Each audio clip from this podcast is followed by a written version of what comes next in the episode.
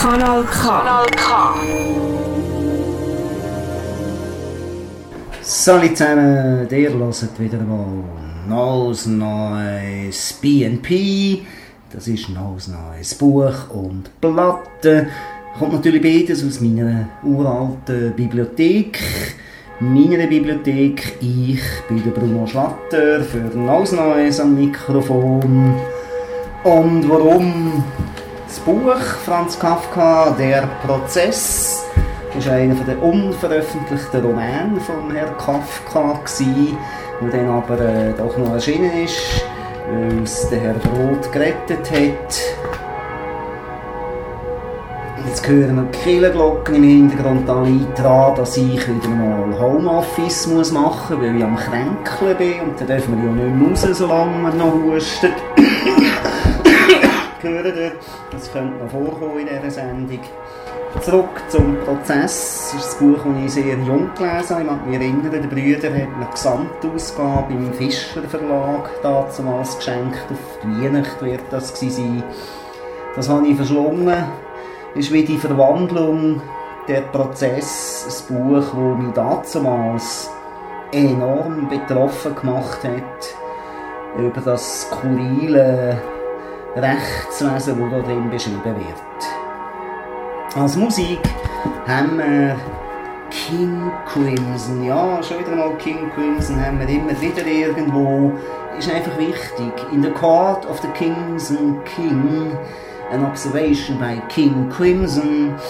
Das ist 1969 geschehen, ist das erste Album von dieser Band und hat sofort eingeschlagen wie eine Bombe. Mich hat es dann halt erst in Ende 70er, Anfangs 80er erreicht. Das muss im Herr Döpfelkauer sein, Schöftle. Zu den Disco-Zeiten, zu den wilden Disco-Zeiten, aus zwei, drei Kisten und Platten rum hatte in dem Disco-Keller unten, wo die Jungs vor uns gesammelt haben, die einfach abgegangen sind.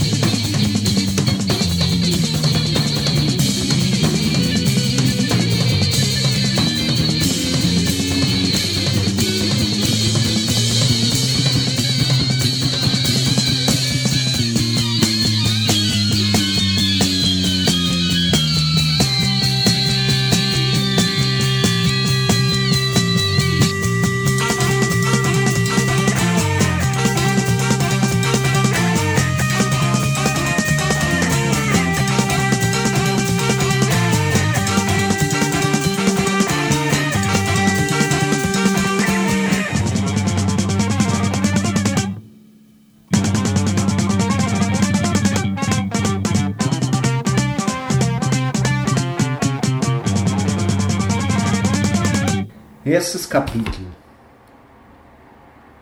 Jemand musste Josef K. verleumdet haben, denn ohne dass er etwas Böses getan hätte, wurde er eines Morgens verhaftet. Die Köchin der Frau Grubach, seiner Zimmervermieterin, die ihm jeden Tag gegen 8 Uhr früh das Frühstück brachte, kam diesmal nicht. Es war noch niemals geschehen. K. wartete noch ein Weilchen, sah von seinem Kopfkissen aus die alte Frau, die ihm gegenüber wohnte und die ihn mit einer an ihr ganz ungewöhnlichen Neugierde beobachtete. Dann aber, gleichzeitig befremdet und hungrig, läutete er. Sofort klopfte es, und ein Mann, den er in dieser Wohnung noch niemals gesehen hatte, trat ein. Er war schlank und doch fest gebaut. Er trug ein anliegendes schwarzes Kleid, das ähnlich den Reiseanzügen mit verschiedenen Falten, Taschen, Schnallen, Knöpfen und einem Gürtel versehen war und infolgedessen, ohne dass man sich darüber klar wurde, wozu es dienen sollte, besonders praktisch erschien. Wer sind Sie? fragte K. und saß gleich halb aufrecht im Bett. Der Mann aber ging über die Frage hinweg, als müsse man seine Erscheinung hinnehmen und sagte bloß seinerseits, Sie haben geläutet. Anna soll mir das Frühstück bringen, sagte K. und versuchte zunächst stillschweigend durch Aufmerksamkeit und Überlegung festzustellen, wer der Mann eigentlich war. Aber dieser setzte sich nicht allzu lange seinen Blicken aus, sondern wandte sich zur Tür, die er ein wenig öffnete, um jemandem, der offenbar knapp hinter der Tür stand, zu sagen, er will, dass Anna ihm das Frühstück bringt. Ein kleines Gelächter im Nebenzimmer folgte. Es war nach dem Klang nicht sicher, ob nicht mehrere Personen daran beteiligt waren. Obwohl der fremde Mann dadurch nichts erfahren haben konnte, was er nicht schon früher gewusst hätte, sagte nun doch zu K. im Tone einer Meldung, es ist unmöglich. Das wäre neu, sagte K., sprang aus dem Bett und zog rasch seine Hosen an. Im Nebenzimmer, in das K. langsam eintrat, als er wollte, sah es auf den ersten Blick fast genauso aus wie am Abend vorher. Es war das Wohnzimmer der Frau Grubach, vielleicht war in diesem mit Möbeln, Decken, Porzellan, Fotografien überfüllten Zimmer heute ein wenig mehr Raum als sonst.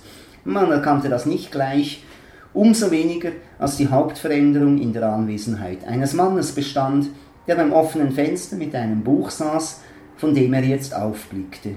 Sie hätten in Ihrem Zimmer bleiben sollen. Hat es Ihnen denn Franz nicht gesagt? Ja, was wollen Sie denn? sagte K. und sah von der neuen Bekanntschaft zu dem mit Franz benannten, der in der Tür stehen geblieben war, und dann wieder zurück. Ich will doch Frau Grubach, sagte K., machte eine Bewegung, als reiße sich von den zwei Männern los, die aber weit von ihm entfernt standen, und wollte weitergehen. Nein, sagte der Mann beim Fenster, warf das Buch auf ein Tischchen und stand auf. Sie dürfen nicht weggehen, Sie sind ja verhaftet. Es sieht so aus, sagte K. Und warum denn? fragte er dann. Wir sind nicht dazu bestellt, Ihnen das zu sagen. Gehen Sie in Ihr Zimmer und warten Sie. Das Verfahren ist nun mal eingeleitet und Sie werden alles zur richtigen Zeit erfahren. Ich gehe über meinen Auftrag hinaus, wenn ich Ihnen so freundschaftlich zurede. Aber ich hoffe, es hört niemand sonst als Franz und der ist selbst gegen alle Vorschrift freundlich zu ihnen. Wenn sie auch weiterhin so viel Glück haben wie bei der Bestimmung ihrer Wächter, dann können sie zuversichtlich sein.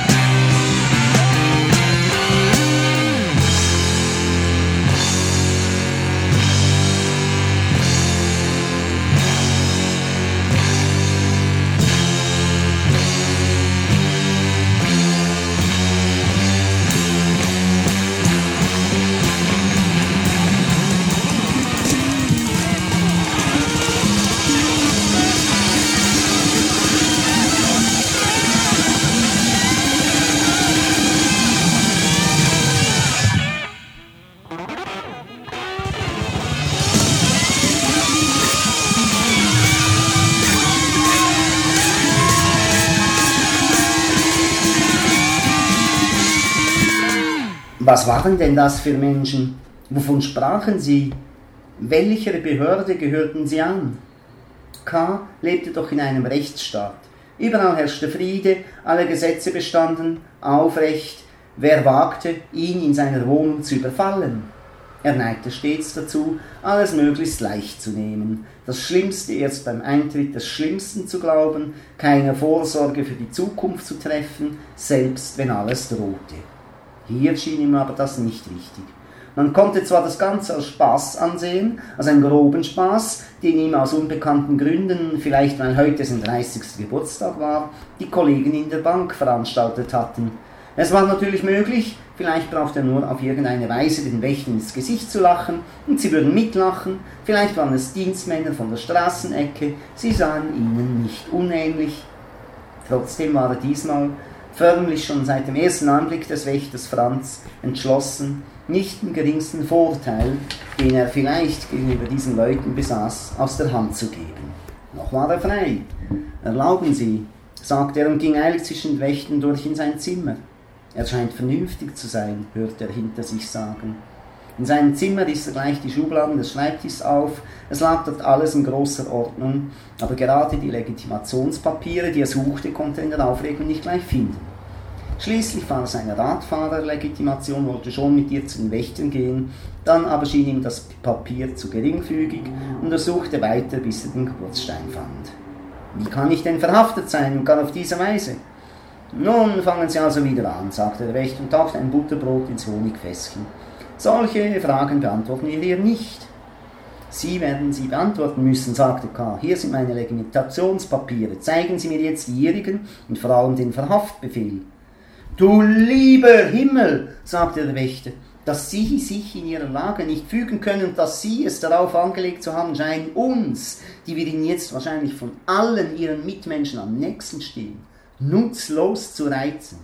Es ist so, glauben Sie es doch, sagte Franz, führte die Kaffeetasse, die er in der Hand hielt, nicht zum Mund, sondern sah K. mit einem langen, wahrscheinlich bedeutungsvollen, aber unverständlichen Blick an. K. ließ sich ohne es zu wollen, in ein Zwiegespräch der Blicke mit Franz ein, schlug dann aber doch auf seine Papiere und sagte, hier sind meine Legitimationspapiere. Was kümmern uns denn die? rief nun schon der große Wächter. Sie führen sich Ärger auf als ein Kind. Was wollen Sie denn? Wollen Sie einen großen, verfluchten Prozess dadurch zu einem raschen Ende bringen, dass Sie mit uns, den Wächtern, über Legitimation und Verhaftbefehl diskutieren? Wir sind niedrig Angestellte, die sich einem Legitimationspapier kaum auskennen und die mit ihrer Sache nichts anderes zu tun haben, als dass sie zehn Stunden täglich bei ihnen Wache halten und dafür bezahlt werden. Das ist alles, was wir sind. Trotzdem aber sind wir fähig einzusehen, dass die hohen Behörden, in deren Dienst wir stehen, ehe sie eine solche Verhaftung verfügen, sich sehr genau über die Gründe der Verhaftung und die Person des Verhafteten unterrichten. Es gibt darin keinen Irrtum. Unsere Behörde, soweit ich sie kenne, und ich kenne nur die niedrigsten Grade, sucht doch nicht etwa die Schuld in der Bevölkerung, sondern wird, wie es im Gesetz heißt, von der Schuld angezogen und muss uns Wächter ausschicken. Das ist Gesetz. Wo gäbe es da einen Irrtum? Dieses Gesetz kenne ich nicht, sagte K. Kanal K.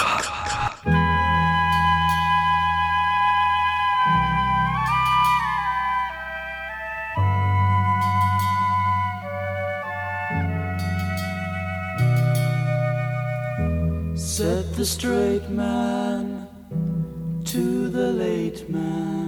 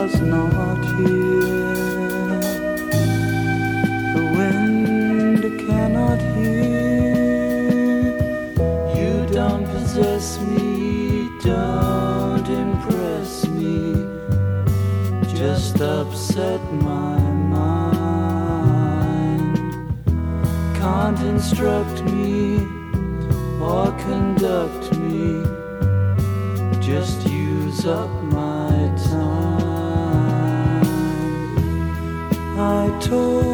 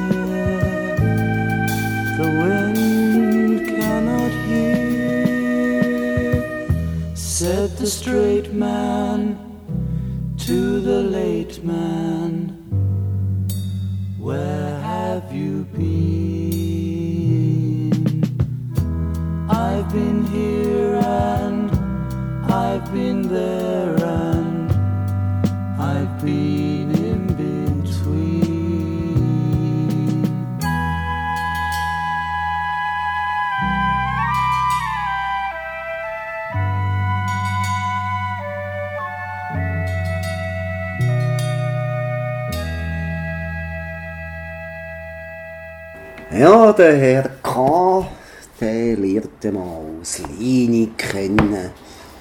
Ja, und wir wissen, der Kafka hat zeitlebens recht komische Beziehungen zu Frauen gehabt. Jetzt zum Leni. Vielleicht ist das mein Richter, sagte K. und zeigte mit einem Finger auf das Bild. Ich kenne ihn, sagte Leni und sah auch zum Bild auf. Er kommt öfters hierher. Das Bild stammt aus seiner Jugend, er kann aber niemals dem Bilde auch nur ähnlich gewesen sein, denn er ist fast winzig klein. Trotzdem hat er sich auf dem Bild so in die Länge ziehen lassen, denn er ist unsinnig eitel, wie alle hier. Aber auch ich bin eitel und sehr unzufrieden damit, dass ich ihnen gar nicht gefalle. Auf die letzte Bemerkung antwortete K. nur damit, dass er Leni umfasste und an sich zog, sie lehnte still den Kopf an seine Schulter. Zu dem übrigen aber sagte er, was für einen Rang hat er? Er ist Untersuchungsrichter, sagte sie, ergriff Ks Hand, mit der er sie umfasst hielt, und spielte mit seinen Fingern. Wieder nur Untersuchungsrichter, sagte K. enttäuscht. Die hohen Beamten verstecken sich. Aber er sitzt doch auf einem Thronsessel. Das ist alles Erfindung, sagte Leni, das Gesicht über Ks Hand gebeugt. In Wirklichkeit sitzt er auf einem Küchensessel, auf dem eine alte Pferdedecke zusammengelegt ist. Aber müssen Sie denn immerfort an Ihren Prozess denken? fügte sie langsam hinzu. Nein, durchaus nicht, sagte K. Ich denke wahrscheinlich sogar zu wenig an ihn. Das ist nicht der Fehler, den Sie machen, sagte Leni. Sie sind zu unnachgiebig, so habe ich es gehört. Wer hat das gesagt? fragte K. Ich würde zu viel verraten, wenn ich das sagte, antwortete Leni. Fragen Sie bitte nicht nach Namen, stellen Sie aber Ihren Fehler ab, seien Sie nicht mehr so unnachgiebig. Gegen dieses Gericht kann man sich ja nicht wehren, man muss das Geständnis machen. Machen Sie doch bei nächster Gelegenheit das Geständnis. Erst dann ist die Möglichkeit zum Entschlüpfen gegeben, erst dann. Jedoch selbst das ist ohne fremde Hilfe nicht möglich, wegen dieser Hilfe aber müssen Sie sich nicht ängstigen, die will ich Ihnen selbst leisten. Sie verstehen viel von diesem Gericht und von den Betrügereien, die hier nötig sind, sagte K. und hob sie, da sie sich allzu stark an ihn drängte, auf seinen Schoß. So ist es gut, sagte sie und richtete sich auf seinem Schoß ein, indem sie den Rock glättete und die Bluse zurechtzog. Dann hing sie sich mit beiden Händen an seinen Hals, lehnte sich zurück und sah ihn lange an. Und wenn ich das Geständnis nicht mache, dann können Sie mir nicht helfen, fragte K. versuchsweise. Nein, antwortete Leni, dann kann ich Ihnen nicht helfen. Aber Sie wollen meine Hilfe gar nicht. Es liegt Ihnen nichts daran. Sie sind eigensinnig und lassen sich nicht überzeugen.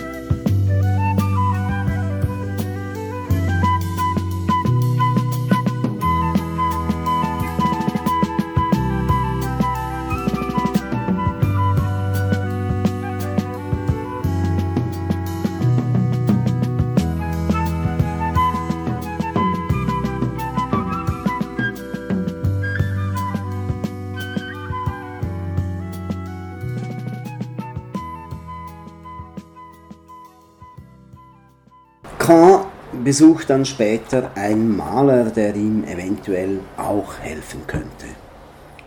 Sie sind unschuldig? fragte er. Ja, sagte K. Die Beantwortung dieser Frage macht ihm geradezu Freude, besonders da sie gegenüber einem Privatmann, also ohne jede Verantwortung, erfolgte. Noch niemand hat ihn so offen gefragt. Um diese Freude auszukosten, fügt er noch hinzu, ich bin vollständig unschuldig. So, sagte der Maler, senkte den Kopf und schien nachzudenken. Plötzlich hob er wieder den Kopf und sagte, wenn Sie unschuldig sind, dann ist ja die Sache sehr einfach. K.s Blick trübte sich. Dieser angebliche Vertransmann des Gerichtes redete wie ein unwissendes Kind.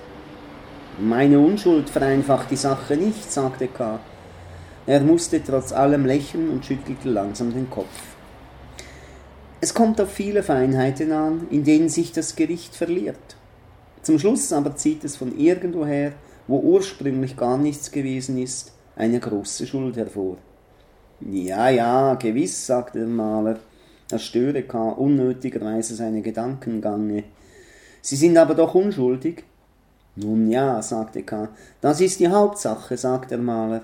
Er war durch Gegengründe nicht zu beeinflussen, nur war es trotz seiner Entschiedenheit nicht klar, ob er aus Überzeugung oder nur aus Gleichgültigkeit so redete. K. wollte das zunächst feststellen und sagte deshalb, Sie kennen ja gewiss das Gericht viel besser als ich. Ich weiß nicht viel mehr, als was ich darüber, allerdings von ganz verschiedenen Leuten gehört habe. Darin stimmten aber alle überein, dass leichtsinnige Anklagen nicht erhoben werden und dass das Gericht wenn es einmal anklagt, fest von der Schuld des Angeklagten überzeugt ist und von dieser Überzeugung nur schwer abgebracht werden kann. Schwer? fragte der Maler und warf eine Hand in die Höhe. Niemals ist das Gericht davon abzubringen. Wenn ich hier alle Richter nebeneinander auf eine Leinwand male und sie werden sich vor dieser Leinwand verteidigen, so werden sie mehr Erfolg haben als vor dem wirklichen Gericht. Ja, sagte K. für sich und vergaß, dass er den Maler nur hatte ausforschen wollen. Kanal K. Kanal K. Am Mikrofon für euch ist der Bruno Schlatter und das ist die Sendung Neues Neues BNP, Buch und Platte aus meiner alten Bibliothek. Gewählt habe ich heute der Prozess von Franz Kafka und King Crimson in the Court of the Crimson King.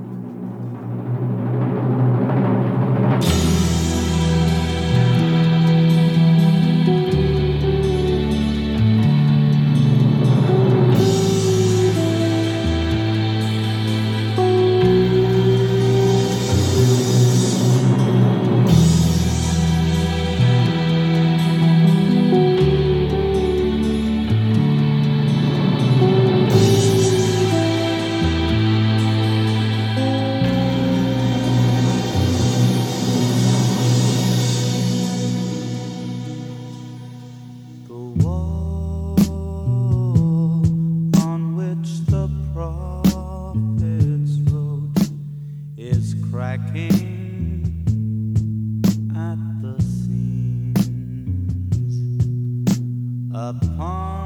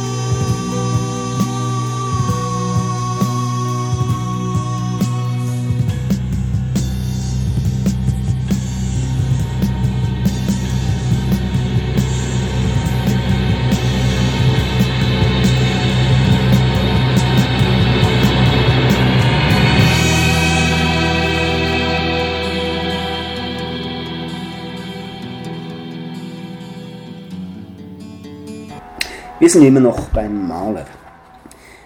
Es gehört ja alles zum Gericht. Sie scheinen noch keinen Überblick über das Gericht zu haben, sagte der Maler. Er hatte die Beine weit auseinandergestreckt und klatschte mit den Fußspitzen auf den Boden. Da Sie aber unschuldig sind, werden Sie ihn auch nicht benötigen. Ich alleine hole Sie heraus. Wie wollen Sie das tun? fragte K. Da Sie doch vor kurzem selbst gesagt haben, dass das Gericht für Beweisgründe vollständig unzugänglich ist. Unzugänglich nur für Beweisgründe, die man vor dem Gericht vorbringt, sagte der Maler und hob den Zeigefinger, als habe K. eine feine Unterscheidung nicht bemerkt. Anders verhält es sich aber damit, was man in dieser Hinsicht hinter dem öffentlichen Gericht versucht, also in den Beratungszimmern, in den Korridoren oder zum Beispiel auch hier im Atelier. Was der Maler jetzt sagte, schien K. nicht mehr so unglaubwürdig, es zeigte vielmehr eine große Übereinstimmung mit dem, was K. auch von anderen Leuten gehört hatte.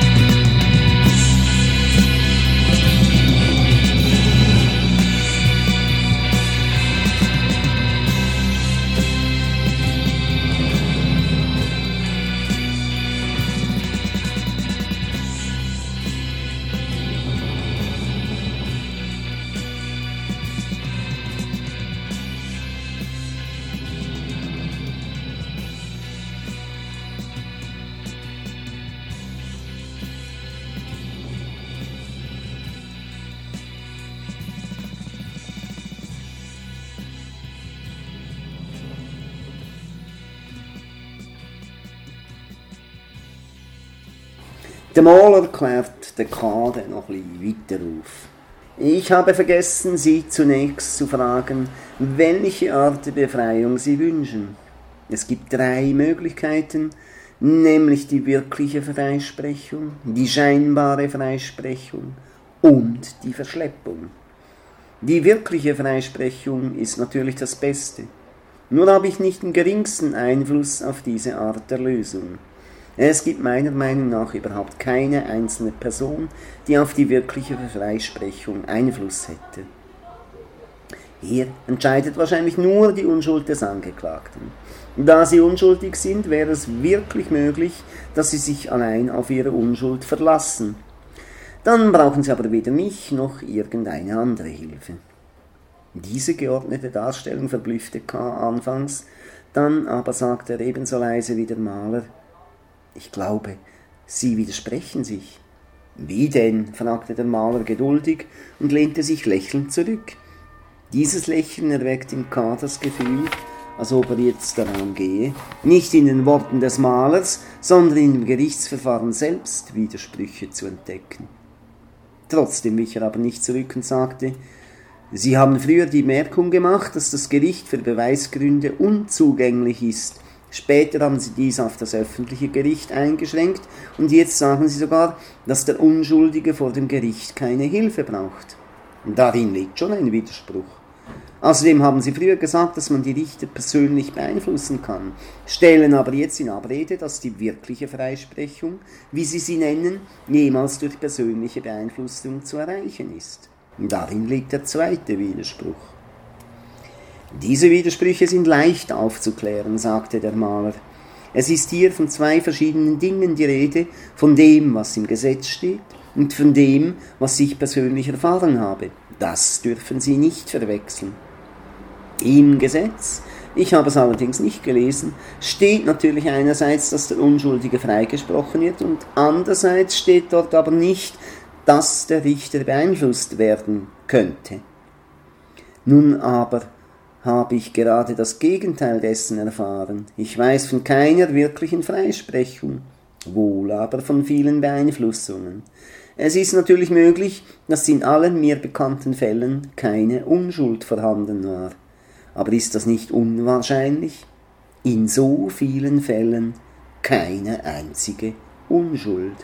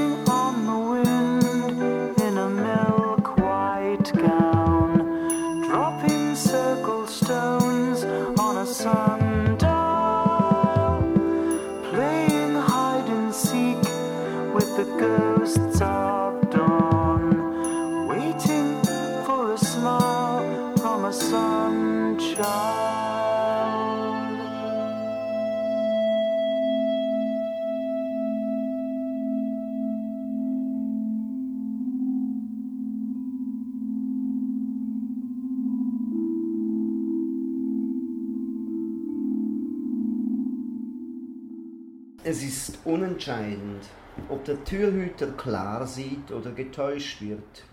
Ich sagte, der Mann wird getäuscht. Wenn der Türhüter klar sieht, könnte man daran zweifeln. Wenn der Türhüter aber getäuscht ist, dann muss sich seine Täuschung notwendig auf den Mann übertragen. Der Türhüter ist dann zwar kein Betrüger, aber so einfältig, dass er sofort aus dem Dienst gejagt werden müsste. Du musst doch bedenken, dass die Täuschung, in der sich der Türhüter befindet, ihm nichts schadet, dem Mann aber tausendfach. Hier stößt du auf eine Gegenmeinung, sagte der Geistliche. Manche sagen nämlich, dass die Geschichte niemandem ein Recht gibt, über den Türhüter zu urteilen. Wie er uns auch erscheinen mag, ist er doch ein Diener des Gesetzes, also zum Gesetz gehörig also dem menschlichen Urteil entrückt. Man darf dann auch nicht glauben, dass der Türhüter dem Manne untergeordnet ist. Durch seinen Dienst auch nur an den Eingang des Gesetzes gebunden zu sein, ist unvergleichlich mehr, als frei in der Welt zu leben. Der Mann kommt erst zum Gesetz, der Türhüter ist schon dort. Er ist vom Gesetz zum Dienst bestellt, an seiner Würdigkeit zu zweifeln, hieße am Gesetz zweifeln. Mit dieser Meinung stimme ich nicht überein, sagte K. kopfschüttelnd. Denn wenn man sich ihr anschließt, muss man alles, was der Türhüter sagt, für wahr halten. Dass das aber nicht möglich ist, hast du ja selbst ausführlich begründet. Nein, sagte der Geistliche, man muss nicht alles für wahr halten, man muss es nur für notwendig halten trübselige Meinung, sagte K., die Lüge wird zur Weltordnung gemacht.